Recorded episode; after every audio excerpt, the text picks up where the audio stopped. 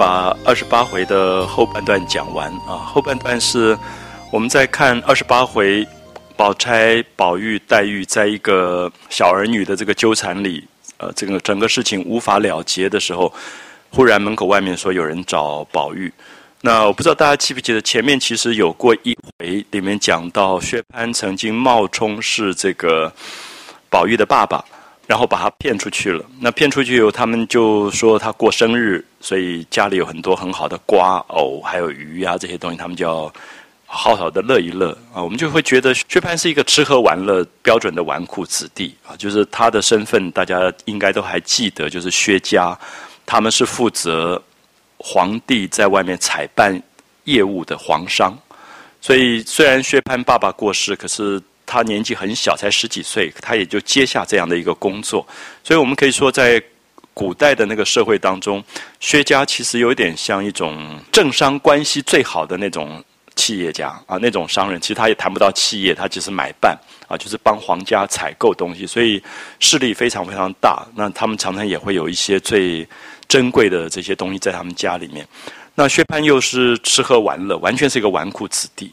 可是这个角色其实很有趣，就慢慢你会看下去，在《红楼梦》里面，薛蟠也会为了爱上一个女孩子香菱，然后打死人啊什么，然后丢下那个官司就不管，因为他从小被宠大的，所以他也觉得没有什么事情他闹得天翻地覆，反正总有人替他管啊，没有什么事情不能了的。所以你说他真正坏到哪里去，大概也不是啊，就是有点被宠大的男孩子的那个感觉。那虽然是薛宝钗的哥哥，可是跟薛宝钗个性其实非常不一样。然后不学无术，啊，所有的那个大字认认识不了几个，每天请老师在家里做家教、读书都没有用啊。所以你你会觉得他很蛮好笑的一个人。可是作者大概并没有刻意说一定要嘲讽他，而是有一点对比。那那个对比就是薛蟠常常把人的关系变成很简单的一种占有、一种欲望。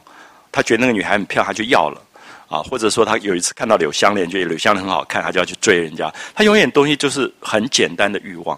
那对比出宝玉常常就在情里面一直在纠缠。那也许我们会觉得不是好坏的问题，而是个性，就是你要宝玉去这么简单的去爱一个人，他大概也不要。他觉得情感本来就是复杂的。可是对薛蟠来讲，他觉得好麻烦，你们这些哪有这样谈恋爱的？那要的话就是几两银子就买来就好了。啊，其实这里面看到很不同的个性。那么刚好这一次我们看到薛蟠、冯子英，加上呃他们带来的一个唱反串的一个男戏子，就是蒋玉菡；锦香院的一个妓女叫云儿，然后宝玉。那么这五个人就在一起吃酒玩酒令，那么发生的一件事。可是这个里面大概透露出清代一般的公子哥的生活。啊，我们注意一下，不管冯子英、宝玉、薛蟠都没有超过二十岁，啊，都是十几岁的男孩。可是家里面家财万贯，都是都是大官之后，啊，所以就约好说开一个加寡车去好好玩一玩、闹一闹，然后摆几个酒。可是跟我们现在也一样，有陪酒的，所以要找个男戏子，找一个妓女，两个人来陪酒。那所以这种风气大概也可以看到。好像自古以来也都有，也也不是说哪一个时代才会有这样的一个事情。可是到这里面，作者也很客观的在描述，而描述里面说，人即使在这样的欢场，所谓的风月场所，宝玉还是有情的。宝玉还是希望这个人的游戏不是堕落到只是皮肉上的东西，而能够有一个比较高格调的感觉啊。所以我觉得这一段看下去，特别会感觉到，其实跟。个人有很大的关系啊，就是个人在任何的场所，他感觉到他的生命不是一个一味的往低级趣味去发展的那个那个状况。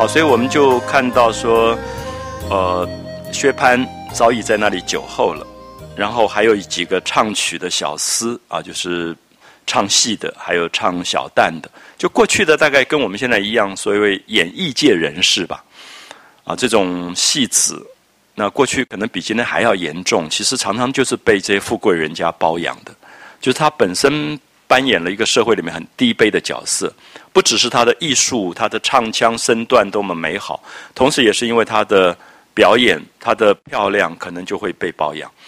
啊，所以我们可以看到清朝的这种习惯其实非常非常的多。所以几个唱小诗、唱小旦的，啊，唱小旦的蒋玉菡。所以蒋玉菡是一个男的，可是他是反串的，就像梅兰芳这个角色，他在舞台上是女性，啊，所以我们叫旦角。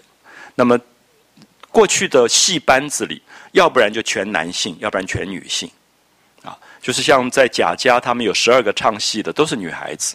那当然觉得不方便，说一个戏班有男有女住在大大观园里面，也觉得很难管理，所以全部就是女性。那外面的戏班子有时候全部是男性，所以反串的角色就是由男性来扮演。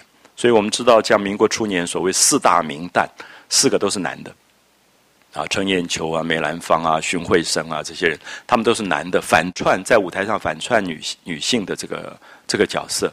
那所以这个蒋玉菡。大家也可以看到，他在这里跟宝玉发生了一些很重要的一些关系啊，就是宝玉其实在性别上一直没有很确定他喜欢男性或喜欢女性。那也可以看到，大概十几岁的男孩子本来在性别上就不是很很明显，所以他只是一个喜欢一个人，那么跟性别好像无关。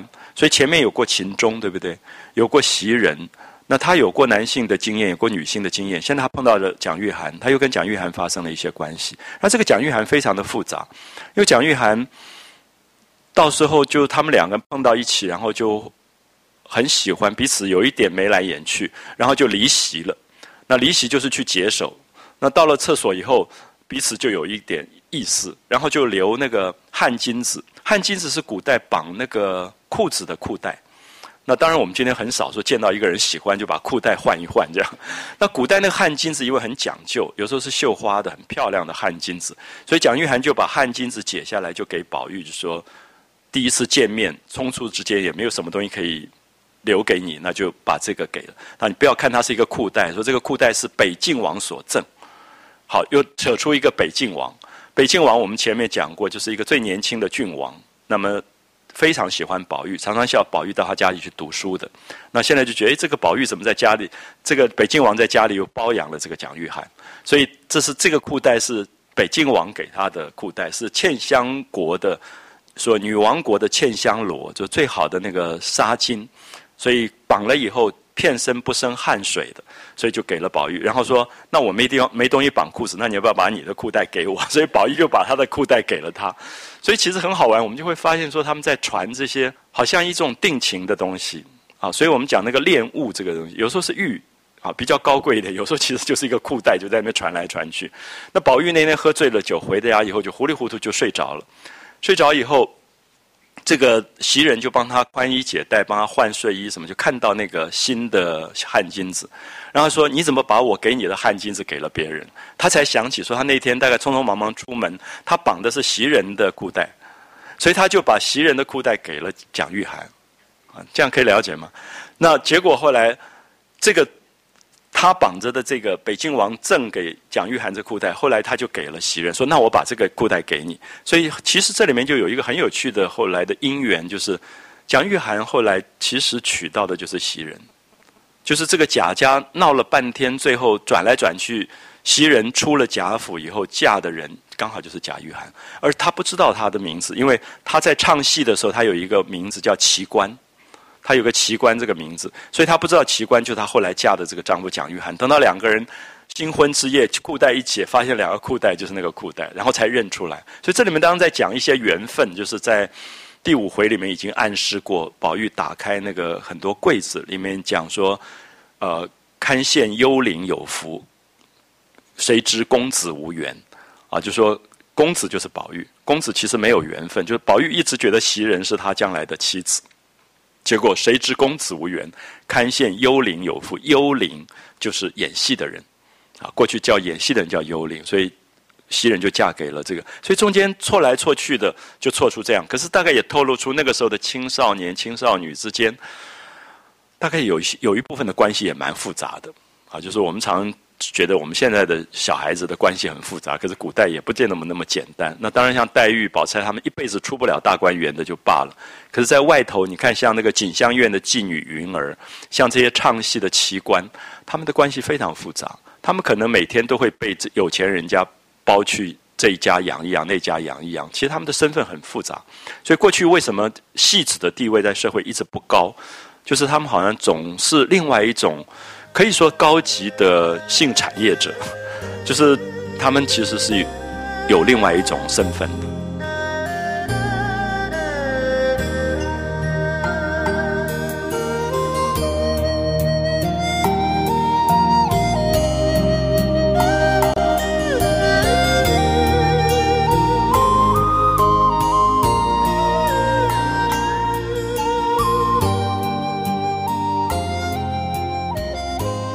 所以你可以看到这一天他们在一起吃酒、唱戏什么？为什么会有妓女在场？为什么会有奇观反串的这个戏子在场？因为本来就在就是在玩耍，而且很可能宝玉不在的话，大概喝喝酒就闹起来，就玩起来了。就是对薛蟠来讲，他根本不在乎，就是他他根本也把这样的欢场就当成是可以随便乱来的地方。可是因为宝玉在场，所以你觉得宝玉还有一个限制。啊，那种家庭的教养，或者他自己对情的一种不同的看法，所以他就有一个有一个教养。好，我们在这里看到有蒋玉菡，有锦香院的妓女云儿，大家都见过了，介绍过，然后就吃茶，然后宝玉就拿起茶杯问这个冯子英，因为冯子英上一次就不肯留下来跟他们一起吃饭，说家里有一个大事情，也不知道信还不信，所以大家就很紧张，觉得。人家家里有这种事情的话，你就赶快放他回去吧，就不要再留他。那冯子英就讲，隔几天我会请一席还东道，那么请大家再来吃饭。那个时候我告诉你这个事情到底是什么。就宝玉就很挂念，就是问他到底这个事情是什么事情。说我一直在悬念，所以今天一闻呼唤，立刻就到了。那冯子英就笑着说。你们姑表弟兄啊，都特别心实，就特别老实。我其实是骗你们的，随便讲一讲笑话，啊，为了要脱身，啊，就是那天说，比如说你碰到一个朋友，朋友约你看电影，你就说，哎呀，我真的有事，家里面有非常重要的事情，我改天再跟你讲。那结果这个朋友很老实，就隔几天还问说，到底发生了什么事情？那冯子英就讲说，根本没事，只是想约你们来玩而已，所以这个事情就过了。所以他们就在一起，就决定啊，今天可以好好玩一玩。那薛蟠三杯下肚啊，喝了三杯酒，不觉忘了情，就拉着云儿的手啊，就拉着那个妓女的手啊，你看他就闹起来了。就薛蟠一定扮演这样的角色。那当然，我觉得今天其实这种人，我们在我们自己的时代的社会里面，大概也不少见啊。就是说，有时候只是因为你可能你自己的教养、你的身份，你不太容易碰到这个场所。那偶然如果碰到，你会吓一跳，就是说到处都是。啊，到处就是那个哪卡士一来，然后陪酒的就来了，然后陪酒就抓着你的手啊，有时候你真会吓一大跳，完全不会应付的人，在那个时候你真的不知道怎么办。而且我我没有想到说这个东西其实蛮普遍啊，就在各行各业里面这么普遍。那你过去如果没有接触到，你根本不知道啊，就是说他在整个所谓的欢场，而且你你不晓得说哦，比如说台北大街小巷原来都有这些地方，只是你在外面走过你也看不出来。啊所以有时候也会觉得蛮好笑，就说因为你生活单纯，所以你可能碰不到这个东西。可显然《红楼梦》的作者是懂这个的，就是他也懂得这一套贵族生活里的欢场啊，这种像薛蟠这种做生意的人。那他要去谈生意，他大概也要请几个妓女摆酒，然后就就玩起来。好，所以他三杯下肚，不觉忘了情，就拉着这个妓女云儿的手，说：“你把那个提起的新样的曲子唱个给我听啊！就说你最近有什么好歌，新的歌唱唱给我听听。那我吃一坛如何啊？就说你唱一个好歌，我就吃一大坛的酒啊！所以这就有一点闹酒了，已经在闹酒了。那云儿听说，就拿起琵琶来唱。好，你可以看到。这是很重要的东西，就是《红楼梦》里面记录清朝初年的流行歌。我们读清朝的历史，怎么读也读不到。就是将来你要知道五月天今天唱过什么歌，他也读不到啊。就是说你读中华民国历史，也不会有这个部分。可是小说里会出来，就是你看到那个歌的时候吓一跳，说：“哎，竟然跟我们今天歌差不多，好像内容也差不多，低俗也差不多。那到综艺节目里去唱都蛮适合的啊。”两个冤家都难丢下。好，你看到一出口就是妓女的东西，因为只有妓女会觉得这边也有一个爱她的人，那边有一个爱她的人，她不知道怎么办啊。妓女这种歌是非常调情的啊，非常调情。那她也是出钱的大爷，你也是出钱的大爷，我在中间我怎么办啊？就说，妓女的歌其实是当时流行歌里面的主流啊。两个冤家都难丢下，想着你来又记挂着他，会不会觉得蛮白话的啊？就是说，胡适白话文运动之前早就已经白话了。可是白话是从妓女开始的，不是从学院开始，所以白话运动只是说学校里面开始白话文，知识分子白话文。可是我觉得民间本来就是白话啊，你这样读下去，你完完全全觉得它是白话啊。两个冤家都难丢下，想着你来又记挂着他，两个人形形容俊俏都难描画，想昨宵幽其私定在荼蘼架，大概只有荼蘼架我们今天比较。比较少用一点啊，荼蘼是一种花，一种藤蔓植物。那它是春天最后的花，所以我们常常讲开到荼蘼春事了。那所以它要架竹架子去攀的，去攀藤，有点像现在我们讲的这种呃台湾的蒜藤花那那一类的东西，就是攀藤啊攀藤类的东西。想昨宵幽其私定在荼蘼架，你把荼蘼架改成麦当劳，其实也都差不多啊，就是。没有什么太大的变化，一个偷情，一个群拿。好，这个我还是要讲，这是妓女唱的歌，就非常调情的，就是一个一边在偷情，可是另外一个人在抓他，啊，就是他的爱人很多的意思。拿住了三朝对岸，三朝对岸是讲法律里面原告、被告跟这个当事人他们三朝对岸啊，有的叫三照对岸，我也无回话。啊，这里面就是有一点讲妓女的委屈跟妓女的为难，因为她本来就做这个行业的。所以这个男的也勾勾搭搭，那个男的也勾勾搭搭，所以常常会被抓到的时候，他就说：“好，三朝对岸，我也不晓得怎么办，因为他本来就做这个行业。”所以唱完以后就笑着说：“你喝一坛子吧。”啊，因为薛蟠说：“你唱得好，我就喝一坛子。”那薛蟠就说：“不止一坛，再唱好的来。”好，你可以看到很像那个酒客那种东西，就是说还不够好，那不值得喝一坛，你再唱好的来。所以宝玉就笑了。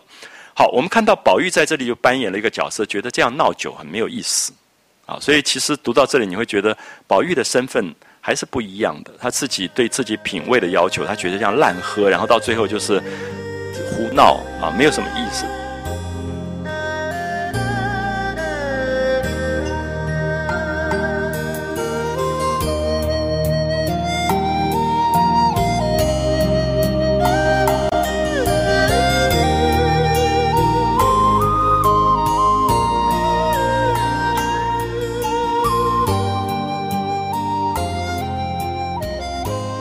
如此滥饮，易醉无味，容易醉，也没有意思。他说：“我先喝一大海，海是一种大酒杯啊，我先喝一大海，我发一心令。所以他的意思说，我们要玩，我们行酒令。行酒令就是比较有文化的东西。我们看到明清的时候，酒令本身像陈洪寿这种大画家都画过《水浒》的那种人物的酒令，所以酒令其实很优雅的，就是念一首诗传酒令。”然后再传到另外一个人这样玩，那就比较其实是限制喝酒不要喝到烂醉啊，不要乱喝的意思，就是发一心令，有不遵守的人连罚十大海，逐出席外，就不准在席里面与人斟酒。那冯子英、蒋玉菡都说有道理啊，他们都赞成。那宝玉就拿起海来，一气饮尽，就喝完这一海，然后说他的酒令是说要说悲愁喜乐。啊，就是人生的四种情况：有悲、有愁、有喜、有乐。那四个字都要说出女儿，就是女儿悲，女儿愁。女儿为什么会哀伤？女孩子为什么会发愁？女孩子为什么高兴？女孩子为什么会快乐？那你可以看到，宝玉到了欢场，他惦记的可能还是黛玉，就是因为他刚刚黛玉不理他，就他还是在想少女的这种悲愁喜乐。那注明这四个字。然后说完了以后，饮门杯就是你面前有一杯酒，把这杯酒喝完。那酒面上要唱一个新鲜十样曲子，就是现在流行的一个歌。那曲子完了以后，酒底要席上生风一样东西，就是酒席上有鸡鸭鱼肉，你就要从鸡或鸭或鱼或肉或桃子或梨子这些水果点出一个名字，念一句诗。好，你知道第一个头痛的就是薛蟠，因为薛蟠根本不读书的，所以他就不不来了，不来了。他觉得。简直是整他，因为他根本不会不会什么东西。他说古诗或者四书或者五经成语都可以啊，就说你总要有一点文化嘛。那薛蟠没有等他说完，就站起来说：“我不来了，别算我，这竟是捉弄我呢。”那意思说我根本没读几天书，你们也不是不知道，你干嘛来玩这么深的游戏？那这个妓女就讲话了，云儿就站起来推他坐下，说：“怕什么？还亏你天天吃酒，难道连我也不如？”他说：“我都不怕，我一个妓女没有读过书的，我都不怕，你还怕啊？”所以这里面有点讽刺，就是这种大少爷、有钱人家的大少爷，那么从来不好好读书的啊，所以他就推他就坐下了。那他说：“你如果现在就乱了令啊？”那你就要罚十大海，就要赶出去的啊！所以大家就说，呃，不要再讲话了。宝玉就开始第一个行酒令。好，下面你就可以看到每一个人唱出来的东西都是他自己的心情，啊，都在表达他的心情。虽然是欢场，女儿悲，青春已大，守空闺；女儿愁，悔教夫婿觅封侯。这用的是唐诗。啊，唐朝说打起黄莺儿，莫教枝上啼，啼时惊妾梦，不得到辽西。就是一个女的，她很后悔，说今天她这么孤单，是因为她一直催促她丈夫要去做公侯，就是说做中将，再做上将，结果派到远方去做节度使去了，就再也回不来。啊，悔教夫婿觅封侯，最后封了侯以后，他身边没有没有人陪伴他了。啊，那种女儿的寂寞，女儿喜。对镜晨妆，颜色美啊！早上起来化妆，觉得自己长得很美。女儿乐，秋千架上春三薄啊，就是春天来了，换了薄的衣服在荡秋千。你可以看到宝玉四个都有一个情调在里面啊。我们在这里特别看到欢场的所谓品味啊，那个 taste 不同的那个品味。那宝玉还是一个格调比较高的一个状况，虽然在欢场，那大家听了都说有道理。那薛蟠就。扬着脸摇头说：“不好，不好，那该罚。”大家说：“为什么该罚？”薛蟠说：“他唱的我都不懂，怎么不该罚？就是他对蜜蜂猴大家都听不懂，因为他不知道那是什么东西啊。就是他对典故啊这种东西完全都不了解的。所以那个妓女就拧他一把，说：‘你悄悄的想你的吧，等一下说不出来又该罚了。’所以就拿着琵琶，宝玉就唱了一首歌啊，就是大家最熟悉的《红豆词》。那大家注意一下，《红豆词》现在在整个的。流行的这个曲调当中，有一些词句跟原来的词句有一点点不同啊，可是大致是类似的。滴不尽相思血泪抛红豆，开不完春柳春花满画楼。睡不稳纱窗风雨黄昏后，忘不了新愁与旧愁。会不会发现整个在讲林黛玉？好像在岁月在时间里面，永远是情的牵挂。好像永远睡不着觉，总是觉得纱窗外面都是风雨黄昏，然后新的愁跟旧的愁交叠不断，啊，咽不下玉粒金团。这里不同的版本啊，我们现在用的是金波，啊，玉粒金波夜满喉。那么意思是一样的，就是说面前这么好的菜肴，山珍海味吃不下去，因为心情不好。所以我们现在唱的就是玉粒金波，好像最好的汤、最好的菜都吃不下去。那这里用的团菜，这个其实就是纯菜，就是我们现在在春天时候杭州西湖出的纯菜。那那个纯菜是古代做羹的，做羹用的啊，所以用玉粒金纯叶满喉啊，就是叶在喉里面。你这么好的菜你都吃不下去，照不见菱花镜里形容瘦。我们现在唱的是照不见花镜里花容瘦，把它简单化了。那菱花镜是古代女孩子。带在身边的一种小镜子，啊，菱花菱形的，菱花形的，菱花镜里形容瘦，展不开眉头，压抑不明的金漏啊，就是晚上睡不着觉，老是听到时钟滴滴答答，沙漏一直在漏，恰便似遮不住的青山隐隐，流不断的绿水悠悠啊，这整个在讲黛玉，所以你看到宝玉在欢场，心里面记挂黛玉，所以他也唱的这首歌。整个也在讲黛玉的一个愁怀的感觉。好，唱完以后，这是门杯，就他唱完这首歌，喝的是门杯。好，杯底是大家齐声喝彩，说唱的很好。薛蟠说无板，说这意思没没意思啊，因为薛蟠听这种歌一点意思没什么什么声乐他就头痛了啊，他大概要听那个比较黄色一点的歌，他觉得没板。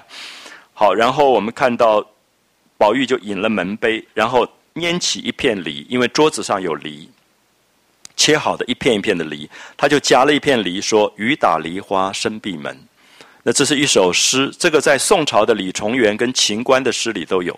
雨打梨花生闭门。那么这种酒令当然很难，就是你桌子上有什么菜，你拿起那个菜，你要把那个字放进那个诗里面当中去，啊，要放进去。所以刚好有梨，他就拿起来说：“雨打梨花生闭门。”也有一个格调。那大家知道，薛蟠还是照例听不懂，也不知道他在讲什么东西。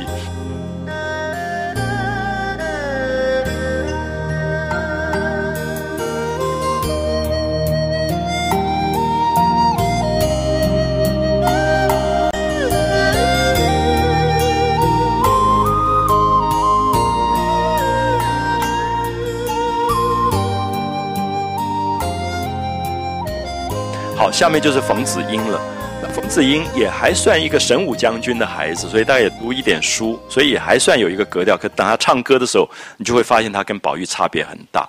他说：“女儿悲，儿夫染病在垂危；女儿愁，大风吹倒梳妆楼。”这里面当然有押韵的啊。女儿喜，投胎养了双生子；女儿乐，思向花园掏蟋蟀。好，说完了以后。端起酒来就唱说：“你是个可人，你是个多情，你是个刁钻古怪鬼灵精。”这很像五月天的歌。你是个神仙也不灵，我说的话你全不信，只叫你去背地里细打听，才知道我疼你不疼。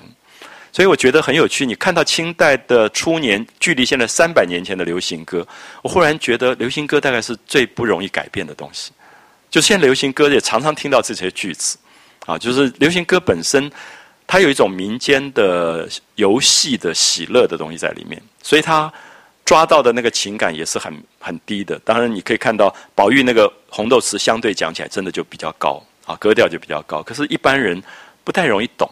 可是冯子英唱这个就很容易懂啊，那个腔啊，那个感觉。好，唱完以后他就饮了门杯，然后夹起一片鸡肉，说：“鸡声茅店月。”啊，这还是蛮厉害的。我们平常夹了一块鸡还。想半天哪一首诗里面有鸡，大概很难想得出来。鸡声茅店月是温庭筠的诗啊。鸡声茅店月，人迹板桥霜啊，是一一是一对古诗。那么意思是说，你住在一个客栈里头，一个荒村野店的客栈里，然后看到月亮还没有完全落下去，可是鸡已经叫了，天要亮了啊，天要亮，有点在描绘一个景象。啊，所以他夹起那一片肌肉以后就唱这个东西，所以我我试过用这样的方法跟我的学生说，哎，我们在卡拉 OK 玩这个东西，突然被骂死了，然后被赶走这样，所以我现在也不敢想说我们的喝酒能够比较格调高一点。好，这个令完了以后就该云儿了啊，云儿是一个妓女，不要忘记过去的妓女其实是有部分的文化，因为她可能要学做歌、唱曲、学戏。啊，所以他的文化有有一个东西，它不只是说我靠肉体卖身这个东西，因为你要陪酒，你陪的过程里面，你碰到的客人可能真的就是宝玉这种客人，你要有一个文化的东西在身上。所以云儿就说：“女儿悲，将来终身只靠谁？”好，我们看到这里在讲她自己的身世，因为妓女常常会觉得这样混下去怎么办？那将来如果没找不到一个好的依靠。这一辈怎么办？所以他就唱说：“女儿悲，将来终身只靠谁？”好，薛蟠就说：“我的儿有你薛大爷在，你怕什么？”好，你完全看到嫖客跟妓女的关系，就是他真的就扮演好了一个嫖客的角色。那可是我在台湾有一次被人家抓到这种拿卡西，真的碰到就是这样，就是完全对话的。我忽然想到，真的是薛蟠，就是那个妓女唱一句，然后旁边人就跟他搭一句的，完全一样的东西。所以你觉得那种酒色文化？其实真的不太会变，大概数千年来也就是那个样子啊。男女在那个层次里，他所对话的东西。好，薛蟠说：“我的儿有你薛大爷在，你怕什么？”那大家说：“别混他，别混他，人家在唱歌，他在那边闹来闹去的。”然后云儿又说：“女儿愁，妈妈打骂何时休？”那妓女其实最悲惨就是那个妈，他们叫妈妈的都是那种老鸨，就是妓院的那个老鸨，就是常常要打他骂他们。那被虐待的很厉害，那薛蟠就说：“前天我见了你妈，还吩咐他不叫他打你呢。”啊，那他又在那边一直在，其实他一直在插嘴，就是表示那个欢场里面的那个状况啊。所以大家感觉一下，这个作者是写那个黛玉葬花的作者，就他可以写葬花词时候写到这样优雅，可是现在写到这里来的时候，他变了。就说《红楼梦》其实让人家佩服在这里，就这个作者本身的多面性。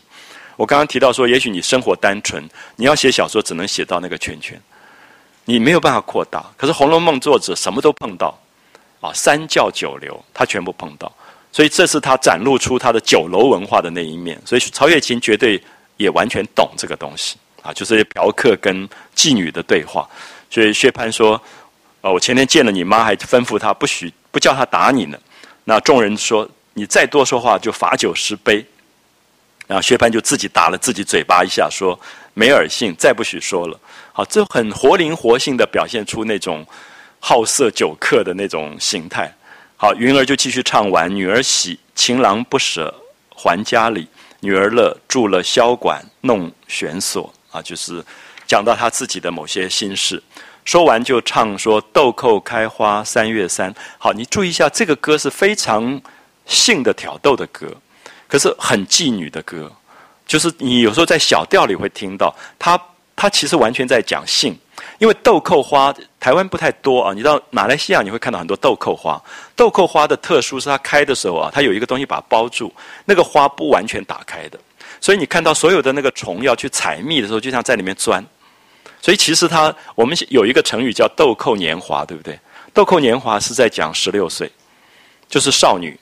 就是还没有结婚以前，所以其实讲的是那个花包住的那个状态，啊，就是不打开的那个状态。所以他这里用豆蔻来形容说，三月三春天的时候，豆蔻花开了，可是不完全打开，一个虫儿往里钻，钻了半日不得进，去爬到花上打秋千，肉儿小心肝，我不开了，你怎么钻？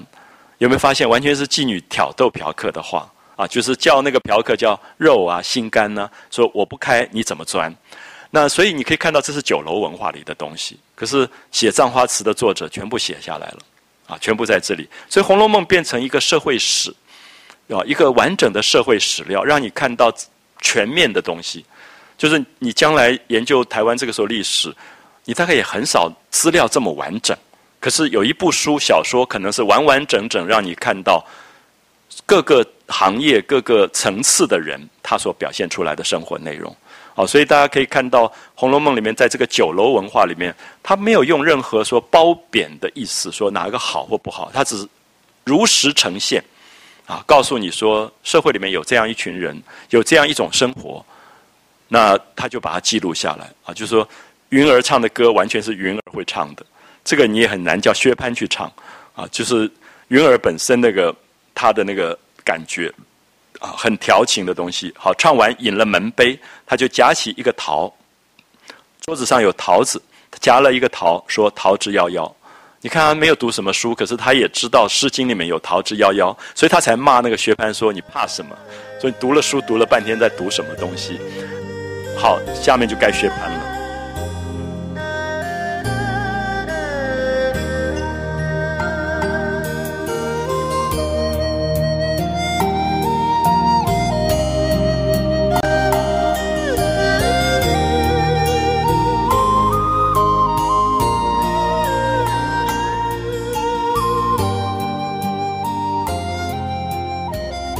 这个傻大哥，那薛蟠就要说了：“女儿悲。”他说了半天就说不下去了，因为他他不会押韵呢。然后他女儿悲悲什么东西他也不晓得。冯子英说：“怎么悲啊？”那薛蟠就急得眼睛瞪得像铃铛一样，这样便说：“女儿悲。”又咳嗽了两声，然后最后说：“女儿悲，嫁了个大乌龟。”这样终于押韵了啊！终于押韵。可是有没有发现这个作者真是了不起？就是我还是很难想象一个写《葬花词》的作者可以到这个时候这么粗俗，就他角色完全变了，他可以写到那个酒色文化里面写到这么粗俗的人，而且啼笑皆非。你也不是说他坏，就是这个人就是不学无术到这种程度啊，就说连一个诗句要连，连那个妓女连的都比他好，他就是连不出来啊。女儿悲，嫁了个大乌龟这样，那大家都笑起来了。那薛蟠笑是什么？难道我说的不是啊？嫁了一个乌龟，当然是很惨的事情，啊，他也很有理由啊，怎么会不伤心？所以大家都笑弯了腰，说：“你说的是，你说的是，快说，你还没有说完呢，下面怎么样？”那薛蟠又瞪了瞪眼，所以他这里用很多形容形容薛蟠的表情，就是老在那边瞪眼睛啊，所以你也会觉得这个角色在所有改编的《红楼梦》的电影、电视都变成丑角。可是我觉得薛蟠其实不是丑角，啊，你在身边里面其实不难找到这样的人。你晚上到酒廊坐一坐，你大概都看到十个薛蟠在那里。所以其实他们有趣，就是他们是比较简单的人，就是他的欲望、情欲什么都是直接的啊，所以不用不用丑角或坏这个词去看他，而是说人性的那个简单。好，他就说女儿愁，说了半天又说不出来。大家说怎么愁啊？他说女儿愁，绣房钻出个大马猴这样。所以其实很为难他，你看他每个都押韵了啊，龟跟悲，愁跟猴，都还押韵啊，都能够押韵，大家又哈哈大笑，说该罚该罚，这句更不通了。那前面那句还可以还可以过，那这一句更不可以，就是要筛酒。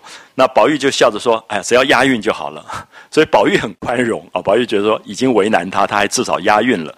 那薛蟠说：“你看令官都准了，那他是行令的。”古代酒令一定有一个令官，所以该不该罚是由他来决定。他令官都准了，你们闹什么？所以大家听了以后就罢了。所以云儿就笑了笑了，说下两句越发难说了，我替你说吧。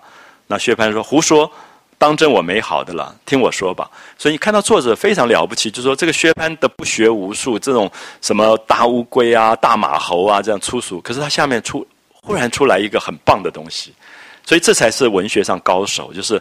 他如果一味的把薛蟠写下去，他就是丑角了，啊，那个就是我们现在电视剧跟电影里面的问题，就是说你觉得那个薛蟠好讨厌，可是薛蟠在这不讨厌，因为你大家都没想到下面他两句会怎么样，他出来很棒的一些东西。啊，他女儿喜洞房花烛朝拥起，你看大家吓死了，有这么美的句子，就是女儿很开心，因为刚刚结婚，然后那个花烛夜的花烛还在烧，然后早上。很慵懒的从被子里起起来，就是第一个新婚之夜。他讲了这么优雅的一个句子，所有人都诧异说：“哎呦，这一句怎么这么韵啊？这么押韵，这么合于古韵的感觉，古雅的感觉。”好，刚刚优雅完，他就来一句粗的话啊！我想这个粗的话我就不念了，大家自己去体会。就是他把那个男性生殖器，其实我们民间最常用的语言就这样讲出来。所以我们看到薛蟠的有趣，其实是在这里，就是他的起起伏伏，就在开一些玩笑，变成了一个最逗趣的角色。所以《红楼梦》里面拿掉薛蟠，其实会少掉很多东西，就是他很真实的人性啊。作者直接在这里就把他的个性写出来。那我觉得写的最最好，真的是第三、第四，因为刚好是对比。就是你刚刚觉得这个人啊粗俗不可救药，他就来一个优雅的不得了。你刚觉得哎呀这个人怎么那么优雅，他哗一下子就变成最。最野野最黄色的话，他就嘣一下就跑出来了。那大家听了就说：“该死，该死！”啊，就是你可以看到那个时候酒楼文化大概还好啊。就是我觉得这些这些语言这些词汇，我今天在酒廊里其实听到一个晚上不知道听到几百次。可是那个时候这个东西出来，还会旁边人骂说：“该死，该死！怎么可以讲这个话啊？这么讲了这么粗的一个一个句子出来？”那就叫他说：“好，那该你引门杯了，要唱歌了。”贾宝玉刚唱了一个红豆词，你要唱什么？那薛蟠就唱一个文字，哼哼哼，这样，大家就说这什么歌啊？从来没听过这个歌。他就说两个苍蝇，嗡嗡嗡，这样。大概那个时候也真的有这种歌啊。可是我我有时候想说，如果没有这个歌的话，这个作者更了不起啊！就是他可以创造出这种歌，然后这个歌完完全全是薛蟠会唱的，就是那种不学无术到。完全没有趣味，生活里面没有艺术、没有美的那样的一个一个人啊，一个蚊子哼哼哼，两个苍蝇嗡嗡嗡。大家说爸爸爸，说薛蟠说爱听不听，这是新鲜的曲，叫做哼哼韵，他还取一个名字啊，说这是最流行、最新的歌，你们都没有听过，这叫哼哼韵啊。你们要如果懒得听，我连酒底都免了，我就不唱了。你知道他最怕就是酒底，酒底就是要你要夹一个菜，然后讲一句诗，所以他没有念这个。他说：“好，你们不要听，那我酒底都免了。”所以他就赖过去，因为他完全没有读过这些诗啊、词啊这些东西。他说：“酒底都免了，别耽误了别人。”所以就到蒋玉菡。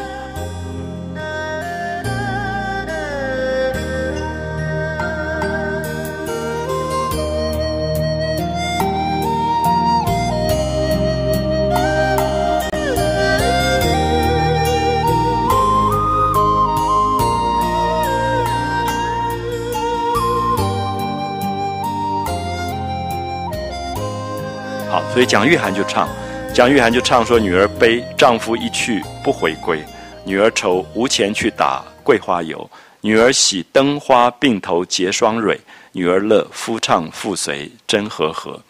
我们知道过去的戏子其实文化很高啊，就是我们今天看游园、看惊梦里面词句这么优雅，所以这些戏子光是唱腔上，它就有一种音韵跟文学的训练啊，所以绝对不能小看戏子。就是以他们的训练来讲，今天大概都可以放到中文研究所去了。就是他们对于曲牌、词牌的那个讲究的这些这些东西。好，所以他唱。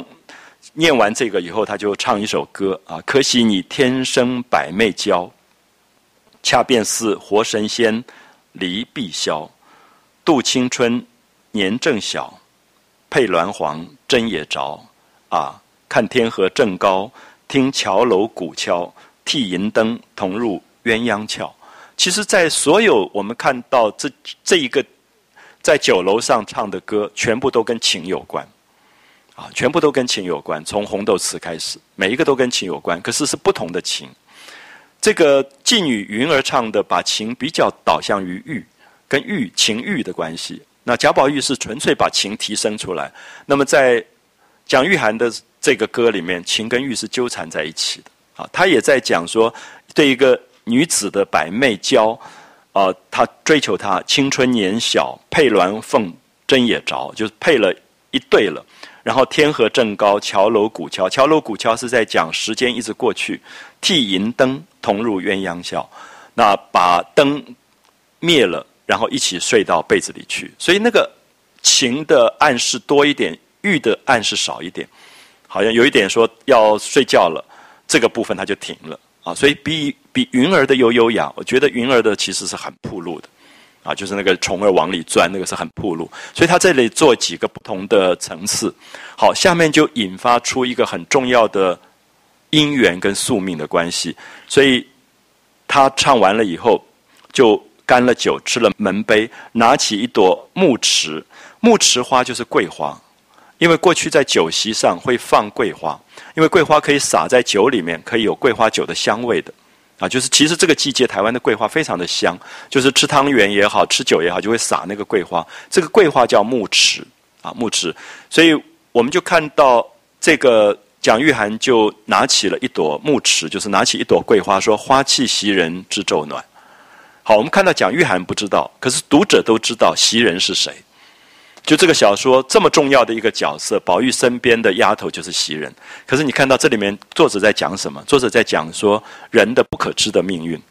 就他最后娶的是袭人，可他无意间他拿起那朵花，因为桂花很香，桂花那个香味一阵一阵袭来，所以他就念出了袭人的名字出来。可他自己完全不知道。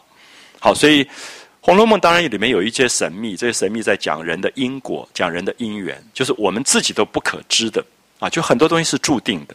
就绕了半天，最后蒋玉菡娶了袭人，可是这个时候他连袭人的面都没有见过，他连袭人的名字都没有听过，可他就拿起一朵桂花，就念出了这句诗，就是“花气袭人知昼暖”，啊，知昼暖就念出来，所以大家就说，啊，可以过了，因为他讲的对的。好，薛蟠就跳起来。好，如果不是薛蟠，不会揭穿这件事情。薛蟠就闹起来说：“不得了，不得了，该罚，该罚。”那就是说，为什么要去罚人家？他说：“这个席上并没有宝贝，你怎么念起宝贝来了？”那蒋玉菡说：“蒋玉菡就待在那里，因为蒋玉菡不知道他在讲什么东西。可是，因为薛蟠知道袭人是宝玉的丫头，而且是宝玉身边最得力的丫头，所以他说。”有一个宝贝是宝玉的那个家里最得力的一个女孩子，叫宝贝。她不在这里，你为什么要念她的名字？她故意在去逗这个这个蒋玉菡，所以蒋玉菡就呆住了，说何曾有宝贝？那薛蟠就说你还赖呢，你再念来，你再把刚才那句话念一次。那蒋玉菡就再念一次“花气袭人知昼暖”。那薛蟠就说袭人可不是宝贝是什么？你们不信，只问他，就指着宝玉。宝玉就有点不好意思，因为过去其实，在这种大庭广众里面，女孩子的名字其实是不适宜随便去讲出去的。可是薛蟠这样闹起来，所以他就不好意思，他就说：“啊，只好讲出了。那薛大哥，你该罚多少？”所以薛蟠就开始说：“蒋玉菡，你要怎么罚了？”那好，所以就拿起一杯酒一饮而尽。那冯子英与蒋玉菡都不知道缘故，那云儿就说出来，云儿比较知道，所以我们看到。云儿这个妓女大概也是跟这些人常常来往啊，不然她也不会知道这些家族里面佣人他的名字叫什么东西。所以云儿就把事情给说出来。那蒋玉菡知道了以后，赶快就站起身赔罪。好，因为他说他不知道，那结果讲了宝玉的丫头的袭人的名字。你可以看到这里面有很多的礼数。啊，很多的礼数，就过去在这种大户人家当中，你随便把人家家里边女孩子的名字给念出来了，那所以他赶快站起来就赔罪。那大家就说不知者不罪，说你根本不知道，你念那句诗没有意思的啊，不知者不罪。好，所以就引发出下面宝玉出席解手。我们也不晓得他真的要上厕所，还假的要上厕所。过出席解手常常变成两个人离席要谈悄悄话。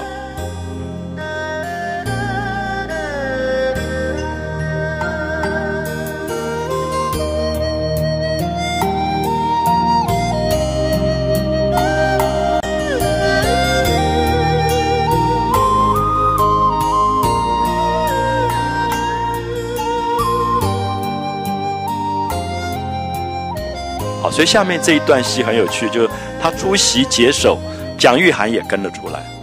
好，所以你可以看到这两个男孩子好像中间想要讲一些什么话，也觉得在席上不方便讲，所以就一个说啊我要上厕所，另外一个也就跟出来。那么两个人就站在廊檐下啊，就在也没有去上厕所，就在走廊底下。蒋玉菡又赔不是，就说对不起，刚才不知道。呃，你们家的丫头叫袭人，冒犯了啊，就是讲了那句话。那宝玉见她妩媚温柔，好，你可以看到这种形容非常特别。就是我一直希望大家了解到，就是《红楼梦》里面其实讲这些小孩子在十三四岁的时候，其实完全没有用性别的看法，所以他对一个人的喜爱、喜欢或者不喜欢，不是从性别上去着想啊。我们现在一定是第一个想性别，可是过去在这种年龄当中，你会觉得性别不明显。他第一次看到秦钟，他就闹着说：“我一定要跟秦钟在在一起读书，不然我就不不读书了。”那这个其实都是小孩子气的东西啊，所以特别注意一下，就是《红楼梦》里面的性别意识，其实跟我们现在一般社会里的性别意识其实非常非常不一样。所以他作者会这么直接写他跟蒋玉菡在讲话，然后他立刻觉得：“哎，蒋玉菡真是妩媚风流。”那十几岁的男孩子又唱戏，而且是反串小旦，长相一定漂亮。而且动作，因为在戏台上的动作，所有的身段这些东西，眼神大概都有一种漂亮，所以宝玉就被吸引了，觉得她妩媚温柔，心中十分留恋。好，注意这些描绘都不是在讲性的东西，其实就是觉得漂亮啊，心中十分留恋，便紧紧的捏着她的手啊，叫她说闲了往我们那里去，说你有空到我们家去玩去坐坐。有没有发现他也曾经对过贾云？可是他后来就忘了，忘了一两个月都。人家每天跑到他家里，他自己跑到外面去。所以宝玉其实有时候他就觉得美好像很重要。他看到一个人很美，其实跟性别无关，就是觉得哎，这个人好漂亮。他说你有有空到我们家来，他再不让那个觉得他不喜欢的人到他家里来。好，那个就跟他说你闲了有空了就到我们家里去。还有一句话借问：你们贵班中有有一个叫奇观的，他在哪里？如今驰名天下，我独无缘一见。你可以看到奇观这个反串唱戏的名字已经大家都知道了，就是当时的公子哥这些少爷大概在一起就在讲说，哎，最近哪一个戏班里面哪一个人唱戏唱的极好，长相极漂亮，就像我们今天说哇，出来了一个什么哪一个歌手之类的，就是偶像，就是他们也有他们的偶像，而这个偶像就是奇观，所以宝玉就说你们班子里你在唱戏，你们班子，因为他只知道他叫蒋玉菡，他不知道他叫奇观。所以他就说：“你们你们班子里有一个奇观，听说唱戏唱的极好，那已经驰名天下，我独无缘一见。”那蒋玉菡就笑了，说：“就是我的小名。”啊，所以宝玉很高兴，觉得果然名不虚传啊，就是真的见到了啊，有幸见到这么重要的一个歌手，这么这么美的一个戏子。宝玉听说不觉欣然叠足，笑道：“有幸有幸，果然名不虚传啊。”那今天初会便怎么样呢？啊，就是说第一次见面一定要有一个什么礼物啊，所以宝玉常常身上挂一些玉什么，他还可以送人这些东西。可他就想了半天，就从袖子里取出扇子，然后把扇子上有一个玉珏啊，有一块玉，就是玉珏，就一个圆形的玉，中间有一个断掉的一个口的那个叫玉珏，就把玉珏从扇坠上解下来，然后递给奇观说：“唯物不堪，略表今日之仪。”啊，就说我们今天第一次见面，这个当一个见面礼，啊，就给了他一块玉。那奇官接了以后，笑着说：“无功受禄，何以克当？”啊，就说我也没有到你们家唱戏，也没有做什么，啊，对你好的事情，我怎么可以受得起？啊，就很客套的讲，他也罢，我这里得了一件奇物，啊，我这里有一件人家给我的一个很稀罕的东西，今天早上才绑上的。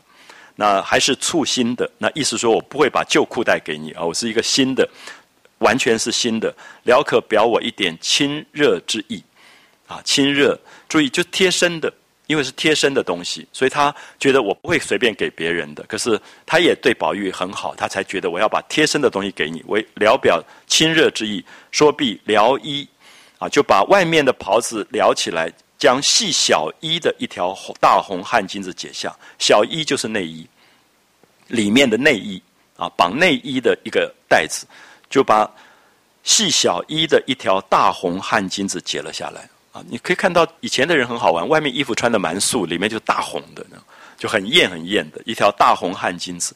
那刚才讲过，汗巾子基本上是绑在内裤上的东西。啊，它很长，有垂下来的东西，所以夏天热的时候可以用它擦汗，所以也常常每天换的这个东西，当然是很贴身的东西。可是基本上，你说它用今天来讲，说它又不完全是裤带啊，它可以同时有一点，因为可以露在衣服下摆外面，你会看到那个大红露出一点点，它也可以很漂亮。那当然，奇观会觉得这个汗巾子很特别，因为是北静王送的啊，所以他说。这条汗巾子解下来递给宝玉，他这个汗巾子是茜香国女国王所供之物啊。那这当然作者假造的一个茜香国在哪里我们也不知道。然后有一个女国王啊，就是一个一个 queen 一个女王，她进贡来的东西。那这个汗巾子夏天绑在身上，肌肤生香啊，皮肤上都会有香味，不生汗渍，不会流汗。那这么宝贝的东西，他说昨日北静王给我的。好，所以这里面注意一下，北静王也牵连在内。就是这个东西不是普通人会送给普通人的，就是你送这么贴身的东西，一定有一种特别的关系。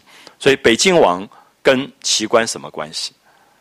又牵连出来。那以后大家知道，宝玉有一次被他爸爸打到快要死掉，就是因为这个裤带的事件爆发。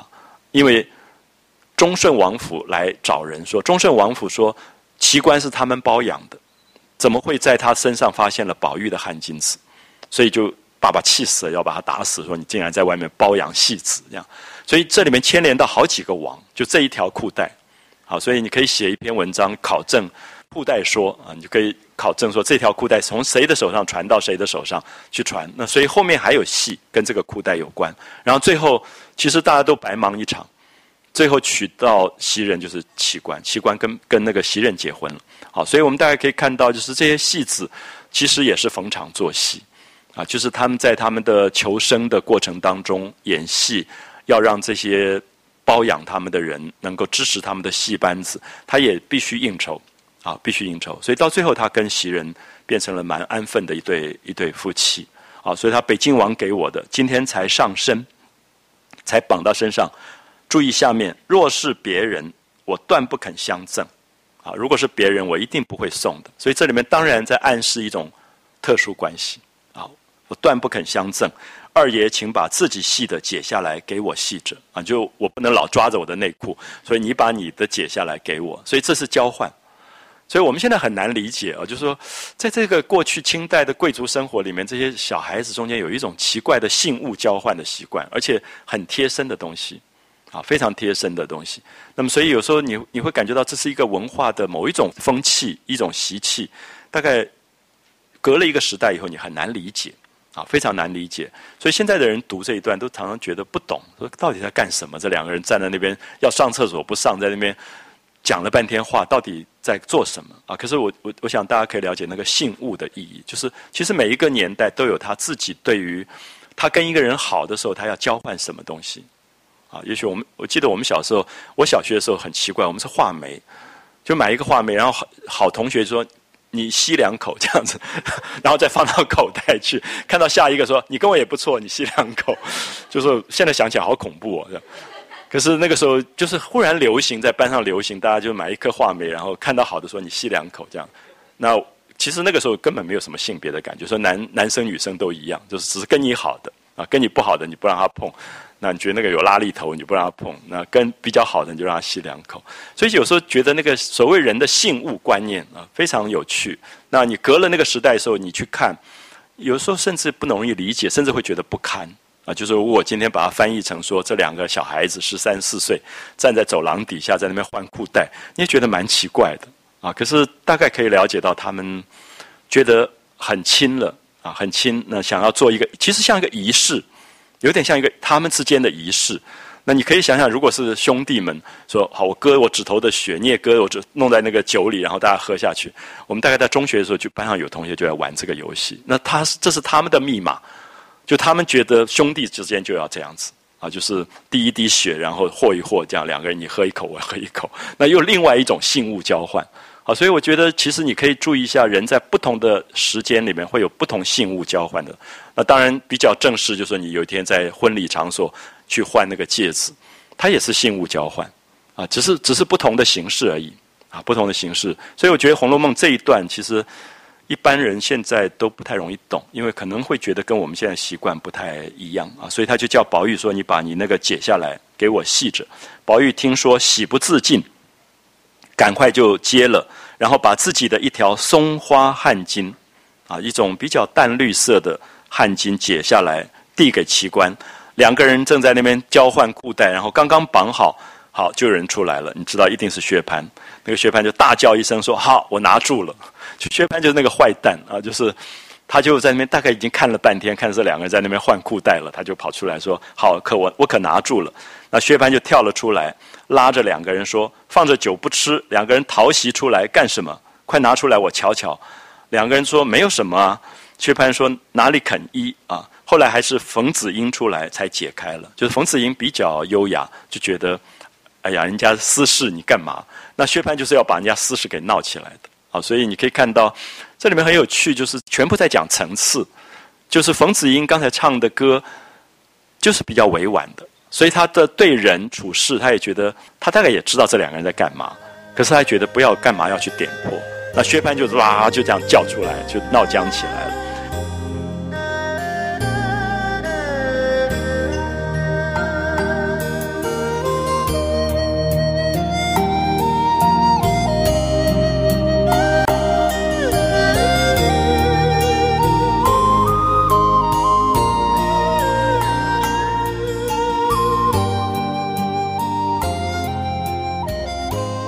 好然后我们看到，他们又回来又喝酒，然后一直到晚上，宝玉大概有点喝醉了啊。回到花园，回到大观园，回到怡红院，宽衣吃茶啊，就把衣服换了，然后喝茶。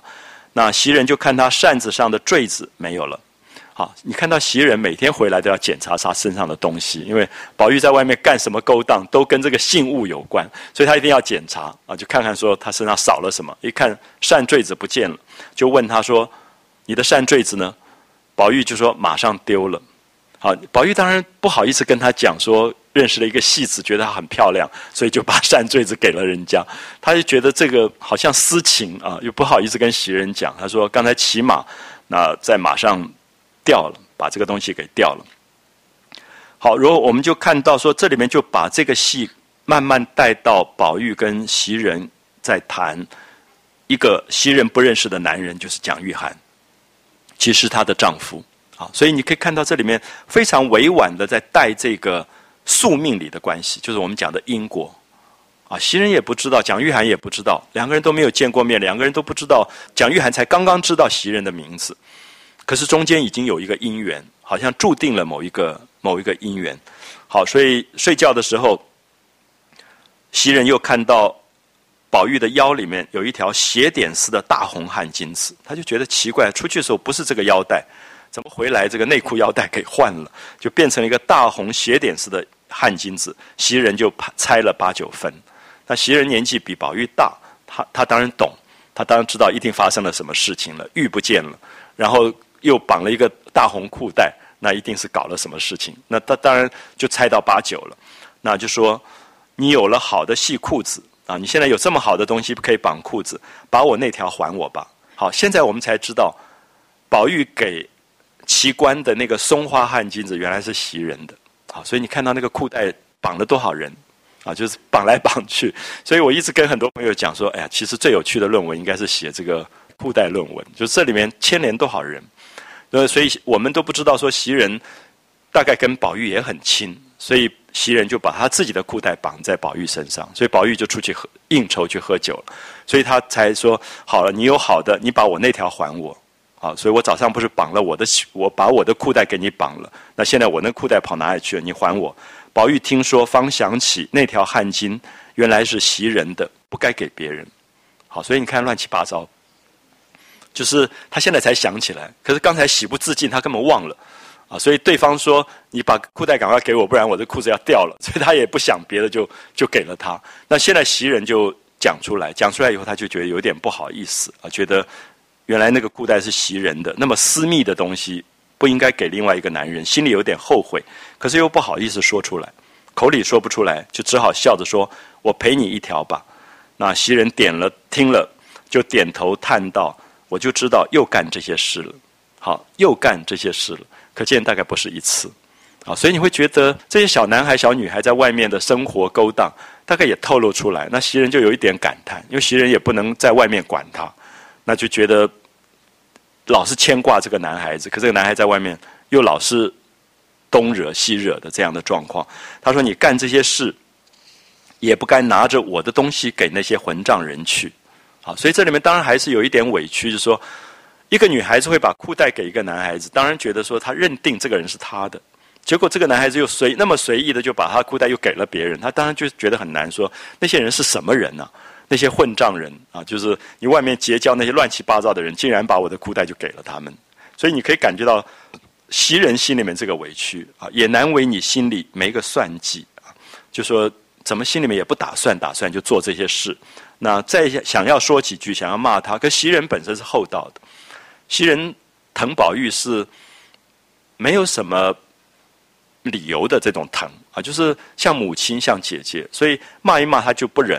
因为他觉得宝玉喝醉了酒，如果再骂一骂，随便又吐酒了，所以他又难过。啊，所以我们一直在讲说，袭人的对宝玉的爱，其实像妈妈跟姐姐，所以总是包容跟担待的，所以他就不追究了。那想要再说几句，又恐怄上他的酒来，少不得也睡了。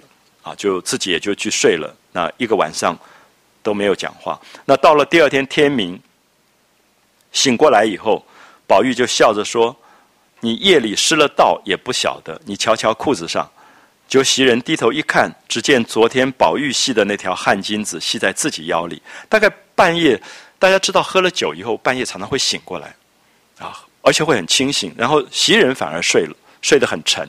所以宝玉醒过来以后，大概想起刚才的事，有点不好意思，就把那个大红的汗巾子就绑到袭人身上。所以这里面。错来错去，就是后来发现说，袭人注定就是要跟蒋玉菡在一起，所以是他们两个的汗巾子交换。所以中间经过北京王，经过宝玉，经过所有这些人，其实都是过场。啊，所以你会发现说，也许人生有一个因果，很多其实都是过客，可是有一个归宿，那个东西到底是什么人？啊，所以这里面袭人从来没想到，因为他认定他一辈子就是跟宝玉的，啊，没想到这个。汗巾子就绑在他自己的腰里，所以宝玉就笑他说：“你半夜失了道啊，就说你碰到小偷了，你都不晓得。你看看看你的裤子。”所以袭人就低头一看，只见昨天宝玉系的那条汗巾子系在自己腰里呢，就知道是宝玉夜间换了，连忙一头解下来说：“我不稀罕。”好，你可以看到袭人还是觉得说什么男人的东西又绑在我的腰子上，他就有点生气了，就觉得你把我的那个裤带子给了别人，这下又把别人裤带绑在我我身上，那说不稀罕这个东西，趁早拿去了。那宝玉见他如此，只得委婉解劝了一回。那袭人无法，你可以看到宝玉每一次一撒娇一撒赖一劝他，袭人就没办法了，只好又绑上了。好，这个。黛玉很少会做这种事情，黛玉很决绝。可袭人的爱是像母亲跟姐姐的，所以她到最后总是委曲求全。她又绑上，又把那个袋子绑上。可是这里面就注定了一个后来的因果啊！就等到最后她嫁给蒋玉菡的时候，忽然发现，哎，怎么这个袋子是她的啊？两个人身上的袋子就是对方的东西，好像就已经已经注定了。好，以后宝玉就出去了。那袭人又把它解下来，丢在一个空箱子里，自己又换了一条细着。那宝玉也没有再去理论这件事，就问起昨天有没有什么事情。那袭人就说：“二奶奶打发人叫了红玉去了。”啊，就是王熙凤不是要用这个丫头吗？觉得红玉做事很利落，很能干，所以就把她叫去了。那本来是要等你来的，那我想没什么要紧，我就做了主，打发她去了。啊，就说袭人自己说我做主了，就你可以去了，就到就从宝玉的房里拨到王熙凤那边啊，等于是跳槽了，打发他去了。那宝玉就说啊，很是，我已经知道了，不必等我罢了啊，因为王熙凤已经跟他交代过。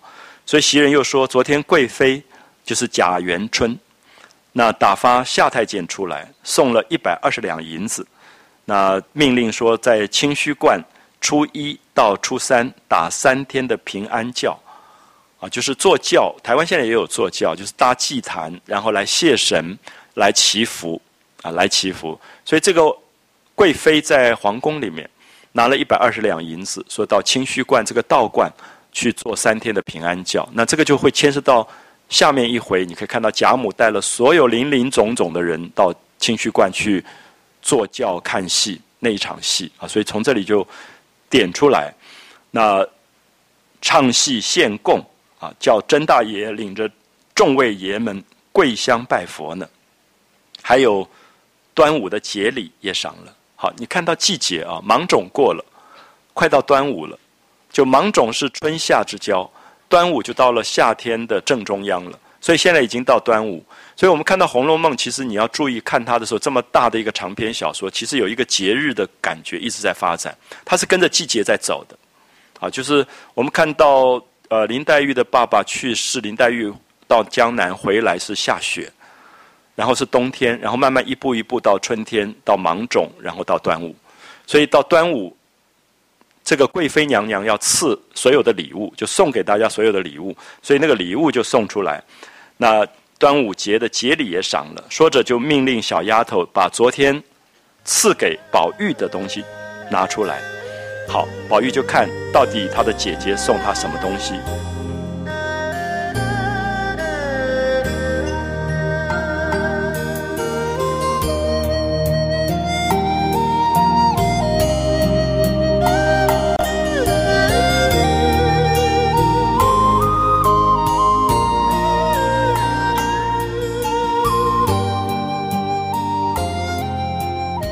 上面有上等宫扇两柄，宫里做的扇子，两把扇子，有红麝香珠二串，啊，就是那个麝香，红麝香做的珠串，就是手上戴的珠串有两串，啊，凤尾螺二端，这些螺是最薄的一种纱，就夏天做衣服的，做衣服穿，上面会有很多团花科丝的东西，可是很透亮的、透明的，叫做螺。凤尾螺二端。芙蓉垫一领，芙蓉垫垫是一种最细的竹子编出来的席子，啊，可以卷起来的垫。那用粉红的花色去染，所以是夏天睡的一种东西，因为睡了以后很凉快啊。这是只有夏天用这个垫席啊，芙蓉垫。那宝玉看了以后喜不自胜，就他得到了一些礼物，他就问别人是不是也都是这些东西。好，你看到宝玉有一个心事，就是他拿拿到礼物了，他常常会问别人是不是也有这些东西，因为他其实真正关心是黛玉有没有拿到这些东西，是不是跟他一样。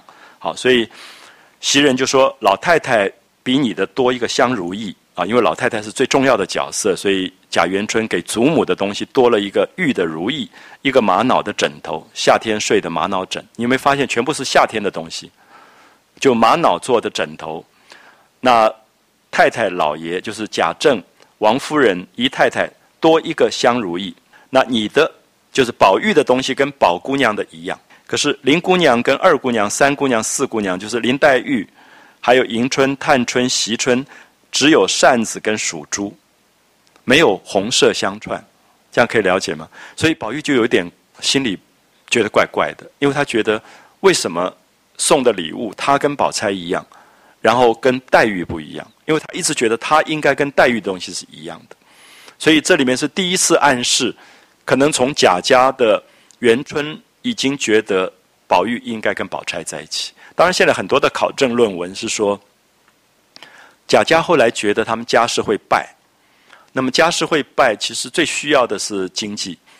那么薛家是最有钱的，那林黛玉是一个孤女，根本没有无权无势，所以其实这里面有一个势力的关系。那么甚至有人认为说，从贾元春这个在皇宫里面的人，他太知道贾家以后会出事，所以他觉得这个出事之后能够让贾家复兴的，其实只有薛家，因为薛家是负责整个皇家的钱，就是中央银行总裁，所以应该要跟这样的人接近的。那另外就是连史太君、连贾母，最后其实都赞同宝玉跟宝钗在一起。好，所以我们就逐渐看到这个小说在透露出宝玉跟黛玉的爱情中间其实有很多的阻碍，很多的阻碍出来。可是宝玉其实是不太开心的啊，就是当他发现说怎么他的东西跟宝钗一样的时候，他非常的不开心。那宝玉听了，笑着说：“这是怎么缘故？怎么林姑娘的倒跟我不一样，倒是宝姐姐的跟我一样？”好，你看到他已经有一点怀疑了，他觉得奇怪，怎么会把他跟宝钗放在一起啊？那别是传错了吧？他说是不是弄错了？那袭人就说昨天拿出来都是一份一份写着签子的，就宫里面太监送出来是非常严格的，就每一个东西送给谁上面都有签子，怎么会错啊？怎么说错了？你的是在老太太屋里的，我去拿了来的。老太太说了，明天叫你五更天进去谢恩呢。啊，到皇宫里去谢谢娘娘送的东西。那宝玉说：“自然要走一趟。”说着就叫紫霄来拿了这个到林姑娘那里去，就说是昨天我得的，爱什么留下什么。好，所以你看到他马上就觉得林黛玉会不高兴，因为他拿的东西跟宝钗一样，而且多一样东西，那林黛玉少一样，所以他就说：“赶快把我的这四样东西都送给林黛玉，她喜欢什么就留下什么。”好，所以你可以看到宝玉还是心都在黛玉身上。啊，那希望他没有受委屈，希望他不会觉得呃受到委屈了，所以拿了去。那过一会儿回来，说林姑娘说了，昨天也拿到了，也已经有赏了。那二爷留着吧，啊，说他都不要啊，留着吧。所以宝玉听了以后就命人收下了。那刚洗了脸出来，他就要往贾母那里去请安，只见林黛玉顶头来了，啊，刚好碰到，宝玉就上去笑着说。我的东西叫你捡，你怎么不捡呢？那林黛玉昨日所恼宝玉的心事早又丢开啊，本来有一点气宝玉的，现在也也不气了，他一下就好了。那只顾今日的事了，就说我没有这么大的福尽寿，比不得宝姑娘什么金什么玉的，我们不过是草木之人。好，你可以看到林黛玉当然多心，她当然知道送的礼过来，宝钗跟。宝玉是一样的，因为一直传说金锁要配玉，所以金玉良缘，所以他就一直心里面有一个疙瘩，说他没有玉，那他不过是草木之人。那这个草木之人有一点很自卑的说，我不过就是那种很贱的这种野草一样。可是刚好讲对，因为林黛玉本来就是天上的祥柱草啊，所以我们讲的金玉良缘，草木之盟。那宝玉听他提了金玉两个字，不觉心动疑。一猜就说，除了别人说什么金什么玉的，我心里要有这个想头，天诛地灭，万事不得入人身。好，所以他又发誓了，就说你不要再讲那个什么金啊玉的，我就是不相信这个东西。那其实宝玉表白的很清楚，就说我如果有这个想头，天诛地灭，万事不得人生。那黛玉听他就便知道他心里动了疑，就赶快笑着说：“好没意思，白白的说什么事，管你什么金什么玉的呢？”那宝玉说：“我心里的事也难对你说，日后自然明白。除了老太太、老爷、太太这三个人，第四个就是妹妹了。要有第五个人，我也说个是。”那林黛玉说：“你也不用说是，我很知道你心里有妹妹，但只是见了姐姐就把妹妹忘了。”那宝玉说：“你是多心。”啊，林黛玉就说：“昨天宝丫头不替你圆谎，为什么问着我呢？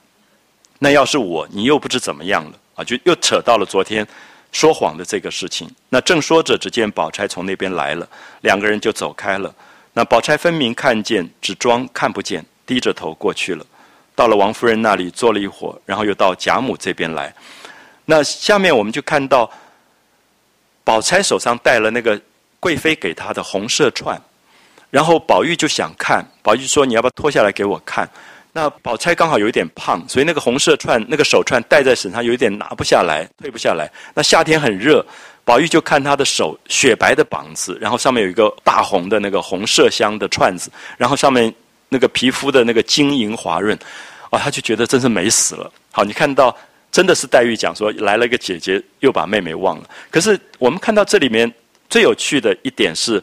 他看呆了以后，他里面讲了说，比林黛玉更另有一种妩媚风流，不觉呆了啊。他觉得宝钗不比黛玉丑啊，就是这么妩媚风流。